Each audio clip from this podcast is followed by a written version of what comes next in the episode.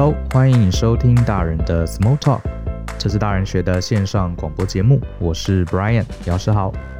今天呢，想跟大家聊什么呢？我先卖个关子，我想先跟大家说说最近啊，呃，我常被这个同学问到一个问题，其实不是最近了哈，因为我常常教课嘛，那教管理学、教人际关系，所以下课常常就有同学来问一些问题。这个问题算是蛮经典的、蛮典型，常常被问到的。好，呃，有个学生问我啊，说老师，我在科技业当工程师已经做了两年，然后呢，我发现呢、啊，我其实不太喜欢这个工程师的工作，我想要改做设计，我自己也在学习设计。好，最近也有这样的机会可以转过去，那我到底该不该去？那我通常就回啦，你有没有家累啊？有没有欠债？有没有家人要需要你养？还是说你银行的户头存款有没有至少能支撑一年的生活费？对方说没有问题，啊，钱对我来说还好，好，这个手头还算宽裕。那我说，那你为什么不去呢？还要来问我？他说啊，老师，不瞒您说，我考量这个世俗的压力啊，如果我是一个竹科一年这个薪水很高的工程师，跑去当设计啊，这个大家会觉得我这样选择是错的，啊，大家觉得我想不开。然后我说，你爸爸妈妈怎么说呢？他们说爸爸妈妈也。呃，这个还好，可是主要是他担心周围的人，好，对他的看法。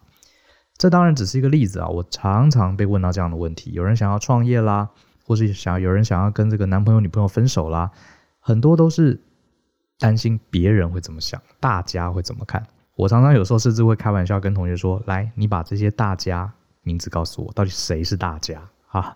国人到底是谁？哈，这个其实是我们在台湾啊，常常遇到。”常常遇到类似的问题，所以今天我想要跟大家聊聊的，就是为什么我们人类啊，会总是会对他人的想法这么的在意，甚至会影响到我们整个人生。你说这个他人如果是我们的另外一半，是我们的父母，那也没话讲。可是这个他人还真的就是他人，也就是讲不出名字，只是担心这个社会对我们或者舆论对我们的一些看法。我们又不是政治人物，我们又不是公众人物，又不是演艺人员，怎么会这么在意别人的想法？啊，说到这个，反而你会发现这些政治人物跟艺人，反而真的还不太在乎别人的想法。哈，这个问题其实蛮有意思的。好，我想从两个观点来谈。第一个是演化的角度，人类演化的角度。当然，我不是演化的专家。哈，不过呢，呃，读了很多书啊，我的观念是这样子：人其实啊，天生就是非常非常重视群体的一种动物。哈，你想想看啊，自古以来哈。在这个野外、荒郊野外的环境里面，人其实是非常弱的哈。我们不像狮子、老虎跑得快，又有很强大的肌肉的力量。然后呢，我们身上还没毛，还很怕冷，还非得穿衣服。然后呢，力量又差，跑得又慢，然后也呃，这个牙齿也是平的，也没也没有什么撕咬的力气。好，所以我们在这个群体的，在这个大自然界啊，我们真的只能靠一群人动脑筋，团结合作。才有办法在这个艰困的大自然环境中生存下来。所以啊，人天生就是一种非常重视群体的这种动物。因为你不重视群体啊，你根本就活不下来。举个例子，我们随便瞎掰，比如说几千万年前，人类可能有一群人是重视群体的，非常合群的，很在乎大家的想法的。可是呢，也有人的 DNA 啊，他是不太重视群体的，他自己搞自己的。你想想看，经过了千万年的演化，哪一种人比较存活下来呢？当然是重视群体的嘛，那种独来独往的、自己过自己日子的人，可能在人类远古时代也存在过，可是他们老早就消失殆尽了，好，就不见了。所以我们现在能存活下来的人啊，根据这个演化的概念了，我们的 DNA 都是那群重视群体的呃先人们留存下来在我们血液里面的 DNA。好，所以我们很自然的这个族群天生就是会很在乎群体的看法。啊，因为我们都是在这个演化中的成功者，我们都是幸存者嘛，这是很正常的。所以呢，你看啊，一直到今天为止，我们所有从小到大，我们成为大人的这个过程中，遇到很多很多很重要的选择啊，我们都是看别人怎么选。举个例子呢，像我的朋友、同学们都是这样子，这个大家会有交往的对象，交往久了呢，自然而然就会想结婚。你问他说为什么要结婚啊？因为我爱他啊，你爱他，你也你也可以跟他成为这个。很多呃一辈子的好朋友啊，为什么爱他一定要结婚呢？哦，因为要生小孩。好，那接下来就好玩了。你就问他说：“你为什么要生小孩？”这时候很多人就说：“啊，结婚了就是你说说你真的很爱小孩吗？”很多人也讲不上来，因为没有人真正当父母之前都没有拥有过小孩，所以也不知道大家都这样做。好，不然呢？好，或者是说结婚就是要生小孩，不然要干嘛？好，就是都是这种答案。然后呢，结了婚之后呢，就要买房，你就问他说：“你为什么要买房呢？”哦，买房才有地方住啊。哎，等一下，这世界上很多人，像欧洲人，大部分是不买房的，他有地方住。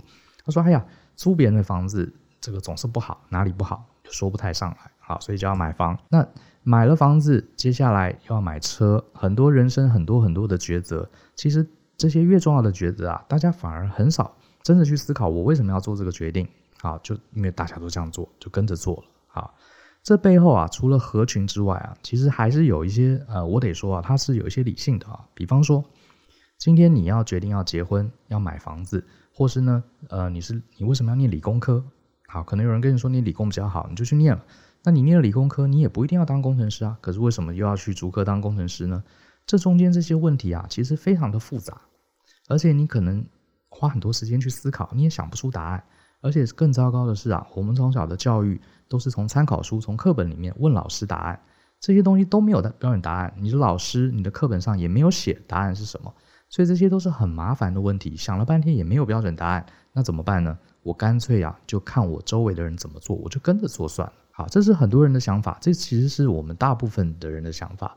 第一个，我们合群；第二个，这些问题啊，你想不出答案，所以最好的方式，你就跟别人做，总没错吧？这是很多人的想法，所以基于这个演化的角度，还有基于这个思考很复杂，好，这个挑战，我们干脆做跟大家一样式，因为大家都这样做准没错。而且还有一个想法啊，你不能不说它也是有理性的哦。今天全台湾、全世界的人，百分之九十九的人都这样做，我也跟着做。就算我做错了，就算这个决定是错误的，诶，很多人陪着我啊，不是只有我一个人错。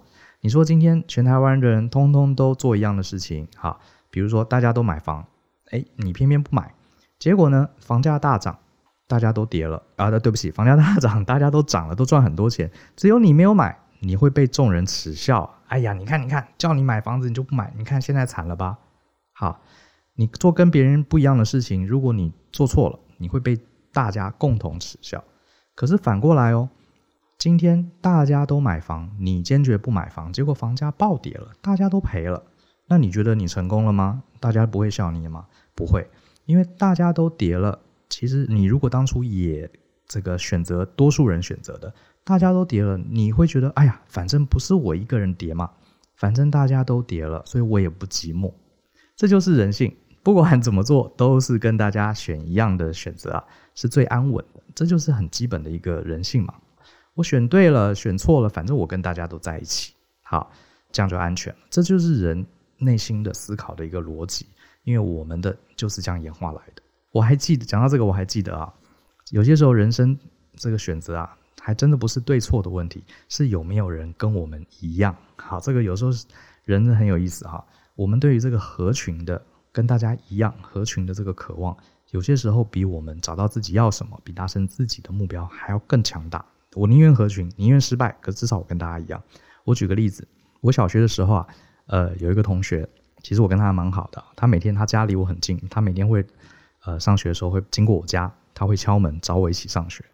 然后有一次啊，这个上课的时候，那天要上这个音乐课啊，那我们都会带这个笛子，我是吹笛子的哈。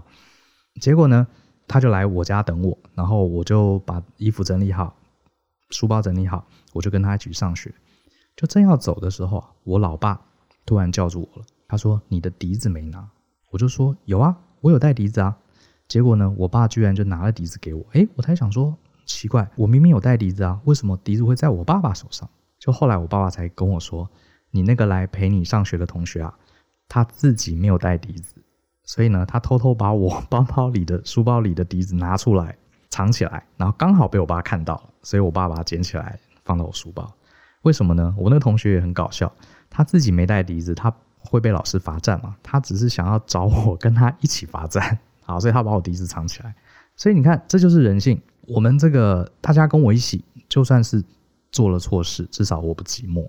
好，所以这是演化的角度，造成我们非常非常会很不理性的去重视别人的想法啊。你不能说他不理性，他背后还是有这样的一个原因的。好，那第二个呢？刚刚讲的是这个生物学哈演化的角度。第二个，我觉得大家会很喜欢过度的看重别人对我们的看法，是哲学的角度。那我之前在我写的一些文章中，我也提过哈，我自己是非常崇拜一个呃存在主义的哲学家沙特。那他曾经讲过一句话，今天这个稍微跟大家讲一讲存在主义哈。我的看法当然也不是专业了，因为我不是哲学家，可是他在呃存在主义这个哲学对我的人生影响啊，其实还蛮大的。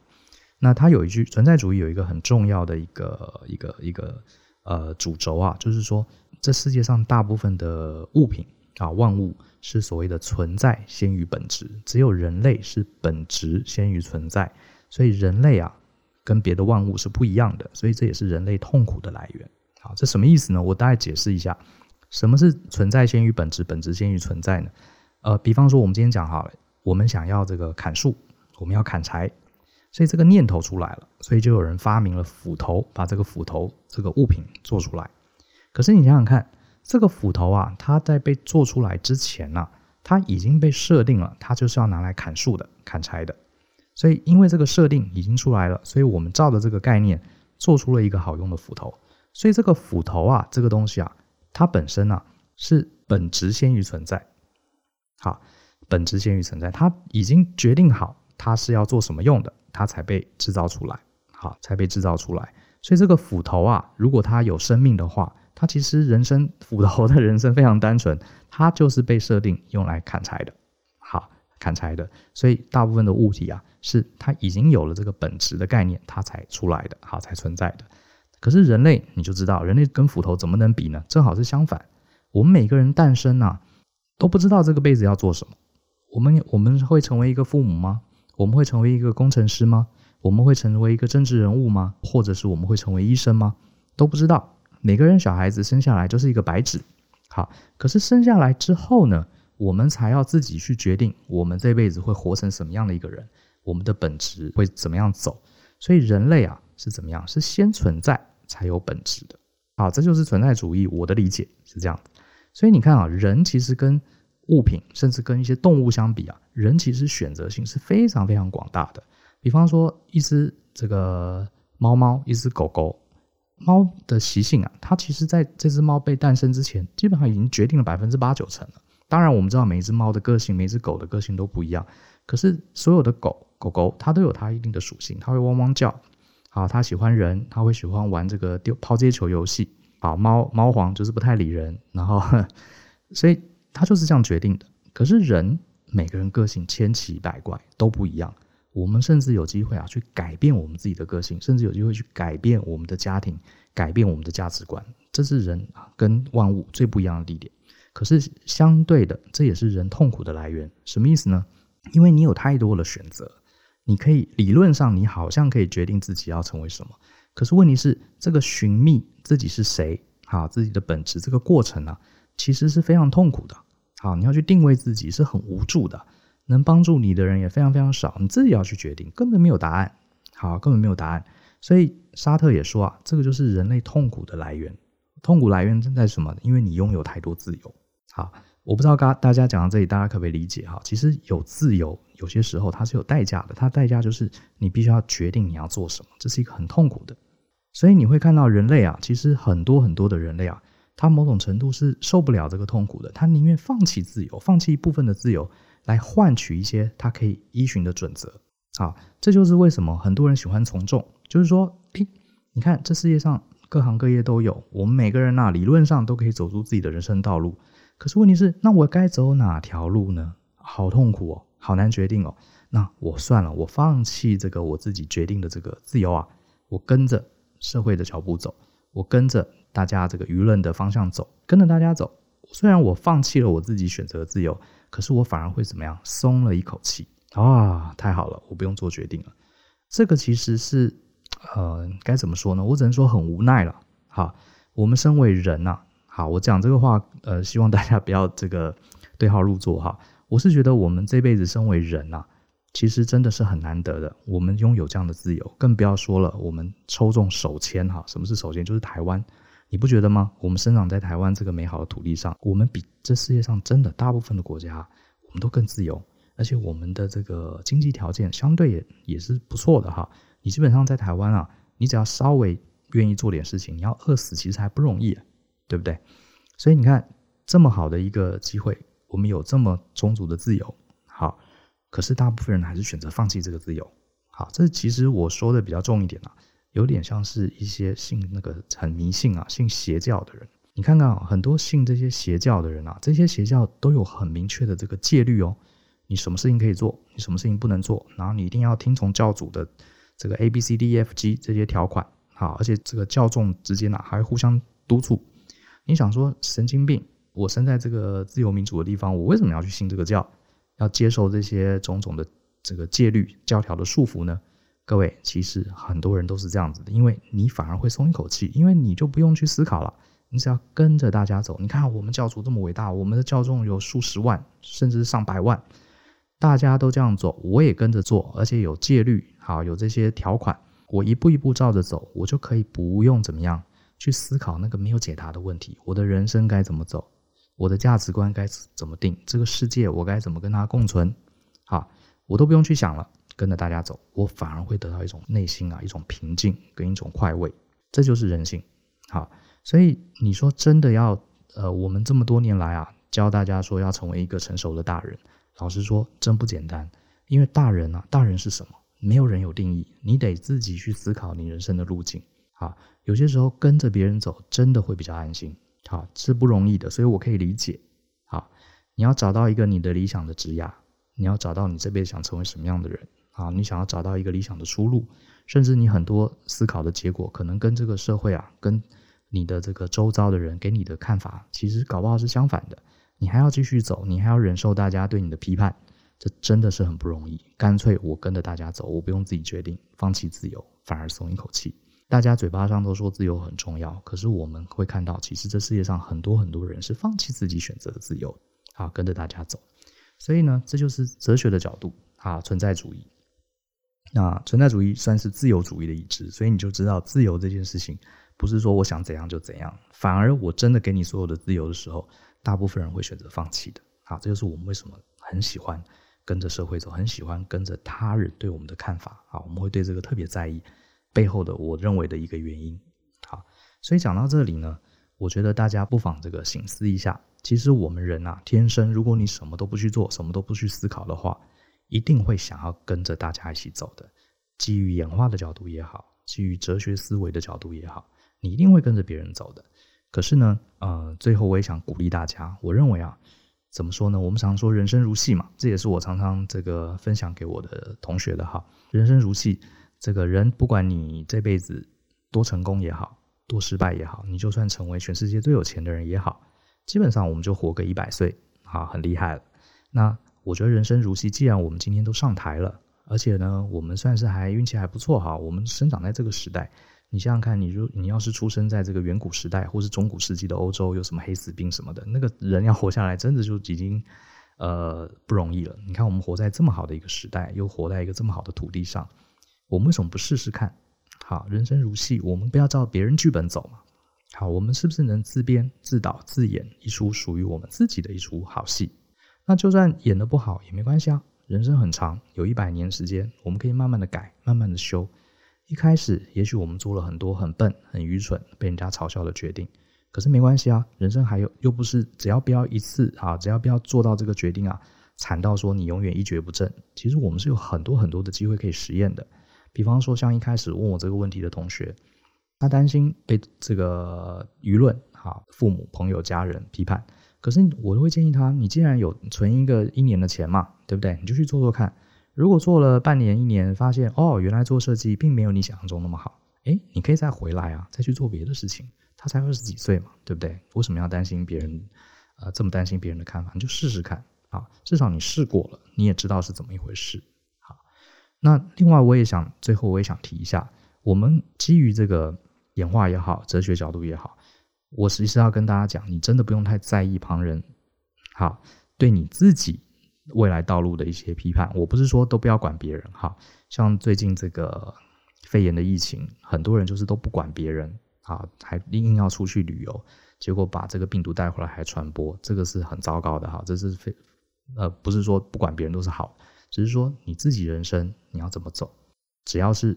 不影响别人，不残害别人的道路，你应该要听自己的声音，好，而不是照别人来给你决定。为什么呢？因为我讲白一点，你真的以为你旁边这些人对你指指点点，给你贴标签，给你一些意见，你以为他真的很在乎你的人生吗？其实我跟你讲，根本没有。他们也是在旁边 看着看着，发表一些无聊的评论。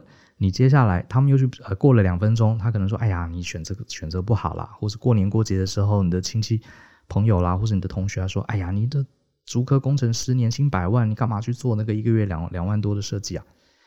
你真的以为他很在意你的人生吗？没有，他这句话讲完过了五分钟，他又去想他自己的事情去了。我跟你讲，其实真的没有很多人有这么你想象中这么在乎你的决定。啊，而且，呃，我讲直白一点，大部分人是怎么样？大部分人啊，他们有些时候给你贴标签，他们有时候呃给你一些批判批评，原因在哪里呢？原因是因为他们自己啊，也都没有去认真思考自己的人生。那如果你是很懂得思考自己人生，然后你做出了正确的决定，那最后不是显示他们很笨吗？所以呢，他们有些时候会把你拉回来，哎呀，你就跟我们做一样的决定就好，大家一起嘛。你如果做出那么特别的决定，最后万一你真的成功了，那不是显示我们很蠢，我们都不懂思考吗？所以其实很多时候啊，这些人啊，他要说服你做跟他一样的事情，好，做这个跟大家一样的事情，其实某种程度我讲白一点，就是掩饰他自己啊，没有经过思考，掩饰他自己这个对人生的焦虑而已。我们刚刚讲过嘛，大家做一样的事情，就算我错了，也有人陪我嘛，对不对？好，这是我的概念。好所以我还是蛮鼓励大家，不管你今年几岁，我们练习自己做决定看看，从小的决定开始，慢慢的扩展到大的决定。那做决定的时候呢，你就思考一下，假设我这个决定真的做错了，真的做错了，会有多惨？我真的会餐风露宿吗？好，我真的会这个一蹶不振吗？如果评估之后答案是你这个决定就算做错了，就算运气不好，好，事与愿违，诶，你还是可以活下来。你还是可以继续做下一次更好的决定，可以修正。那我觉得你不妨试试看。虽然过程中很辛苦，我们讲过了，可是我们人既然拥有自由，我们就要好好去享受它，好好去运用它。好，不要只是一辈子都活在别人的意见里。更糟糕是，这些别人的意见，他也是随便说说而已，他也不是真的认真帮你规划，给你很好的意见。好，错了就自己修正。那我觉得这才是我们不枉费啊。我们这辈子身为人，而且不枉费啊！我们抽到这个台湾这个手签，好不好？那最后呢，送给大家一句话，这句话也是我很喜欢，常常用来鼓励自己的话。这个是印度的圣雄甘地他说过的话。好，呃，他说呢，他们哈，他们人你看就是国人哈，这个舆论哈，他们啊一开始总是会忽视你，然后会嘲笑你，接着就会攻击你，然后呢，你就获胜了。好，你看人就是这样。好，人真的就是这样。我这辈子啊，常常做出一些，呃，当时我周围，幸好我的父母大部分是给我很多自由的。好，我很少做出决定，我父母是反对的。可是我常常做出一些决定啊，旁人会用一些侧目的眼光来看我。其实最后真的都是这样，只要你知道自己在做什么。好，一开始他们可能会忽视你，他可能会觉得你这样不对，你这样不好，你这样很怪，甚至有些人会来反驳你的一些看法。可是你只要坚持下去，不断的修正，最后。你会发现，这些人搞不好还会跟随你。好，希望你呃还喜欢今天这集节目。那我认为啊，希望大家都能成为一个大人，成熟的大人，自己做出决定，享受我们这辈子难得的自由。我觉得这是呃一个成熟大人啊最应该去做的事情。好，谢谢你的收听。那希望你还喜欢这期节目。我鼓励大家啊，有机会上网路搜寻大人学，或者在脸书上追踪我们的大人学粉丝页。不是只有 Podcast，在大人学的粉丝页里面，我们有很多很多很有趣、很活泼、很生动、很实用的文章，天天都会分享给大家。记得在脸书搜寻大人学哦，记得跟我们一起相信、思考、勇于改变。我们下次见，拜拜。